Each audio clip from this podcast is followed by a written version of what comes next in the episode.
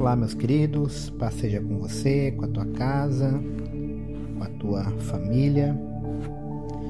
Estamos mais uma vez querendo compartilhar algo de Deus com você.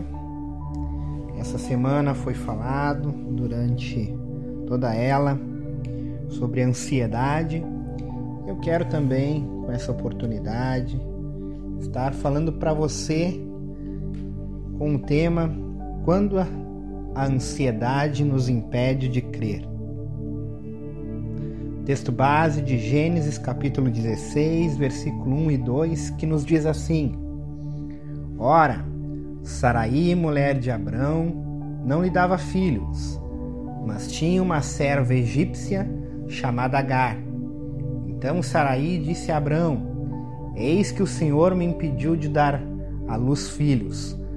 Tome, pois, a minha serva, talvez assim eu possa ter filhos por meio dela. E Abrão concordou com o plano de Saraí.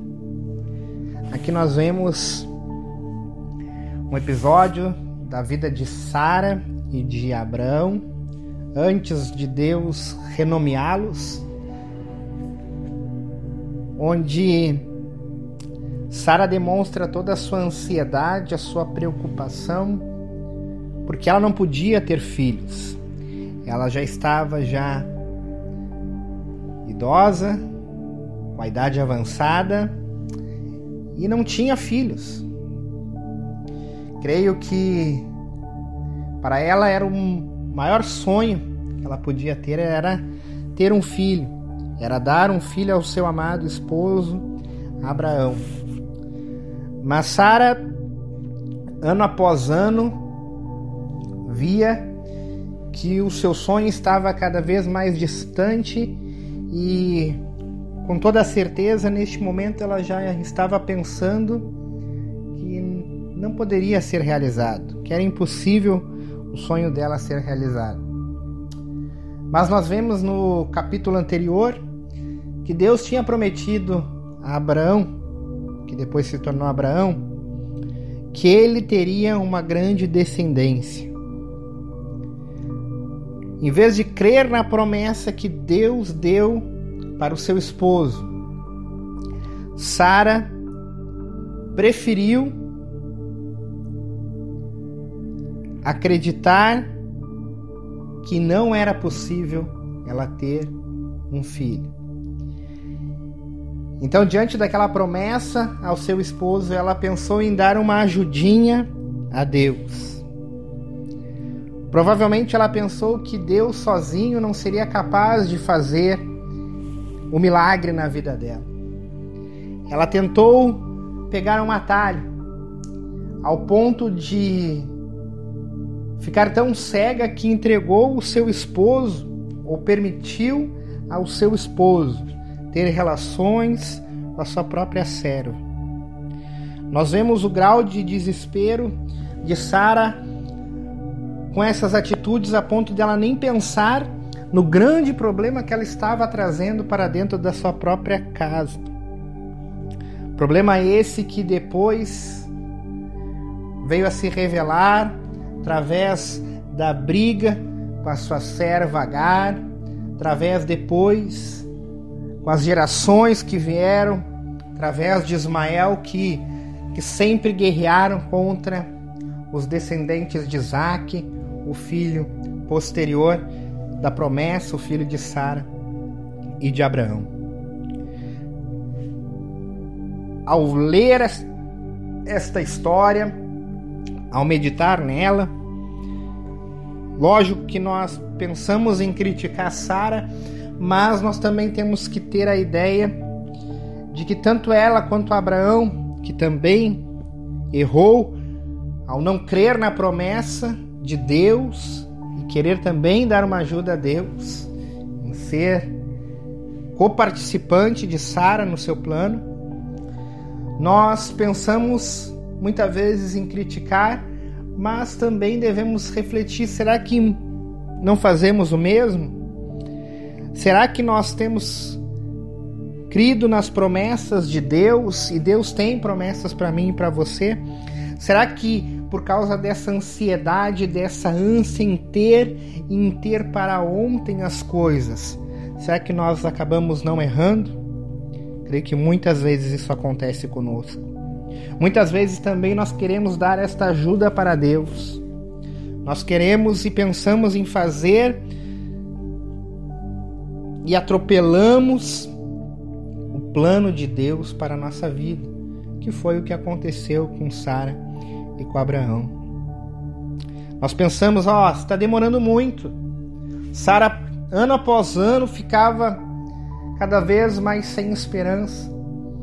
Queridos, o tempo de Deus não é o nosso tempo, mas o tempo de Deus é o melhor tempo.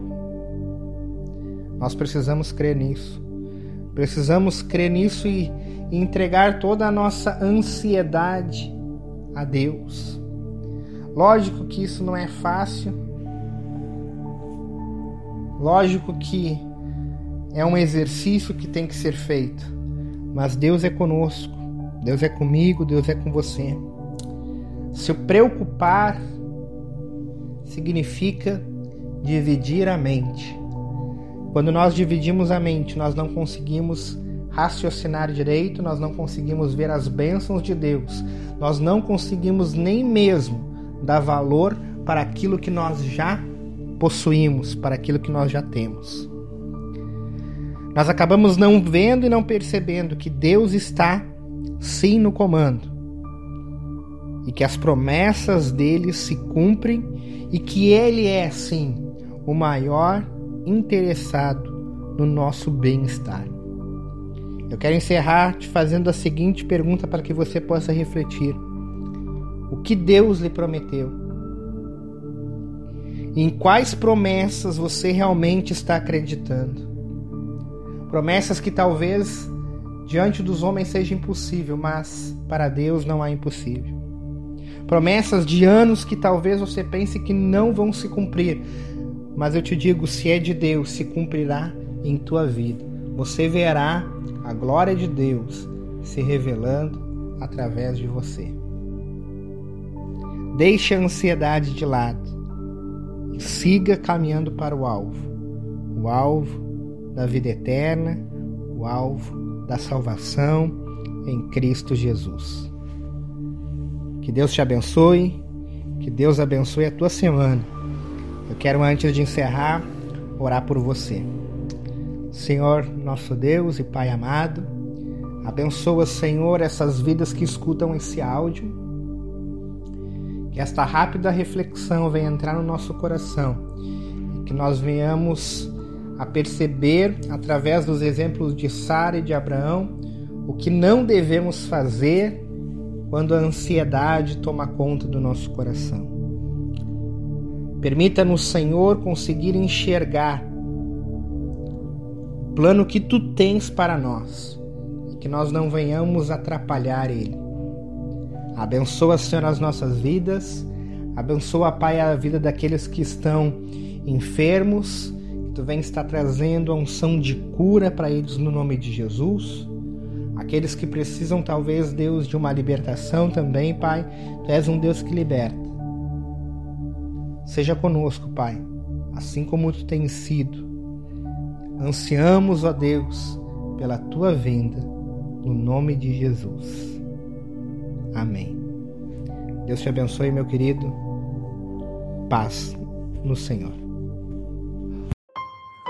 Projeto Digital Cristo é e basta.